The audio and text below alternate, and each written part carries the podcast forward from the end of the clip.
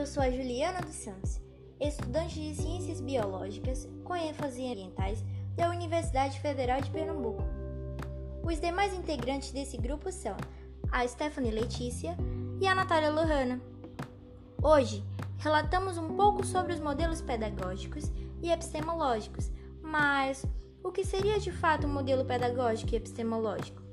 Bem, um modelo pedagógico é, por definição, a metodologia de ensino e aprendizagem, somada à epistemologia, que se dedica ao estudo do conhecimento humano e busca explicá-lo.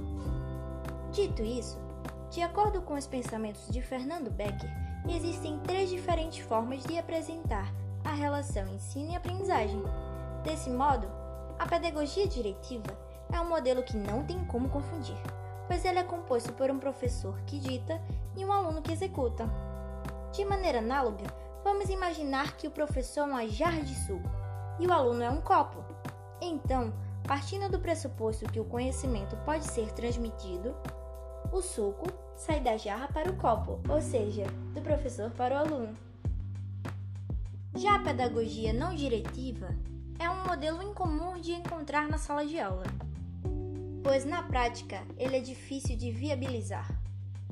Nesse modelo, professor acredita que o aluno aprende por si mesmo e sua figura estar presente para apenas auxiliar.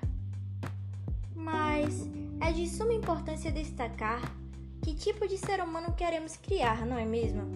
Um indivíduo subserviente que escute e executa, ou um ser pensante, criativo e crítico?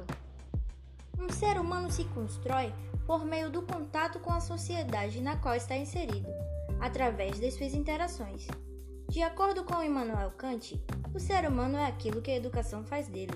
Logo, desejamos criar um ser humano pensante.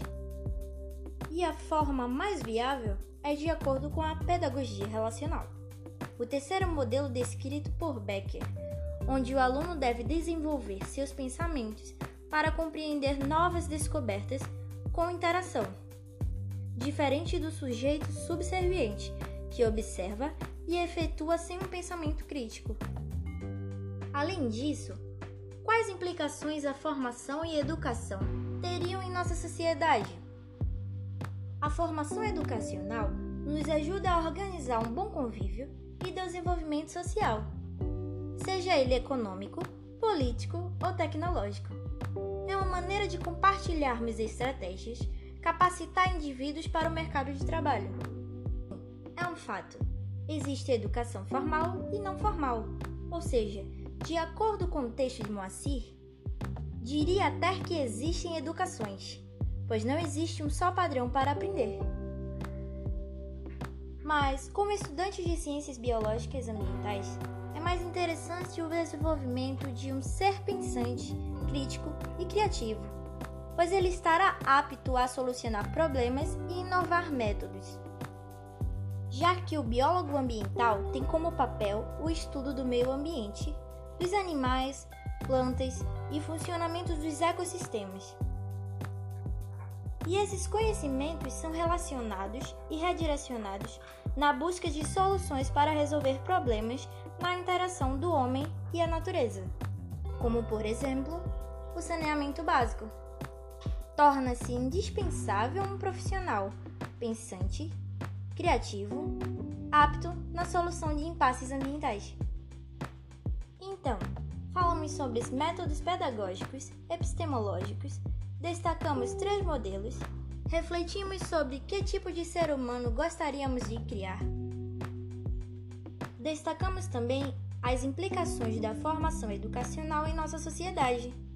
Ah, além dos argumentos sobre modelo seria o modelo que seria essencial na formação de um biólogo. Lembre que na natureza nada se perde, nem se ganha, tudo se transforma. Obrigada por transformar esses minutos de atenção em reflexão. Tchau!